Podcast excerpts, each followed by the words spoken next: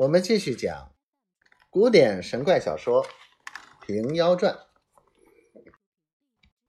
道士拖熟了兄妹，紧随着妹儿的脚跟，半步不离。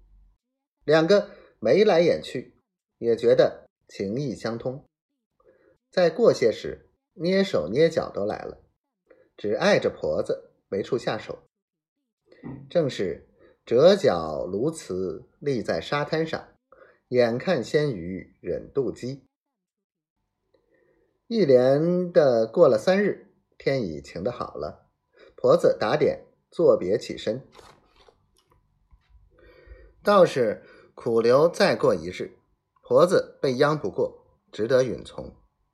道士回到房中，闷闷而坐，想着只有这一日了，若不用心弄他上手，却不枉费无益。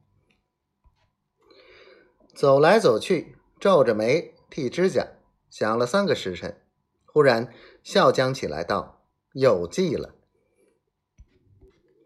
慌忙在香笼里寻出两个绝细的绿色搓布，抱到楼下来，对婆子说道：“干娘、贤妹，这一去不知几时回转，捡得两块粗布，各做件衫儿穿去，也当个挂念，已换下裁缝了。”明日做完，后日行吧。婆子道：“重重生受，甚是惶恐，叫妹儿谢了师兄。”道士转身出去，就叫推到村中去换两个裁缝。明日清早要赶件衣服。推道答应就去。那推道一点银心，也不输与那贾清风。因见那道士手慌脚乱，讨不得上手。自己明知不能了，却也每日留心去看他的破绽。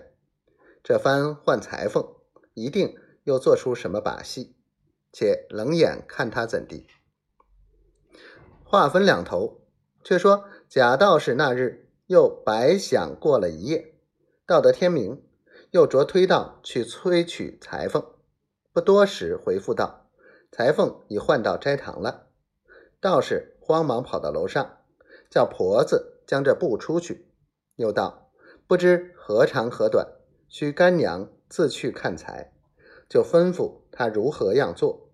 我这里的裁缝没有高手，若随他弄去，怕不中意。”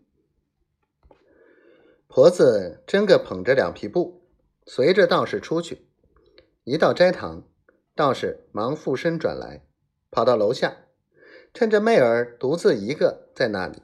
便上前抱住，道：“贤妹，我留心多时了，趁此机会，快快救我性命则个。”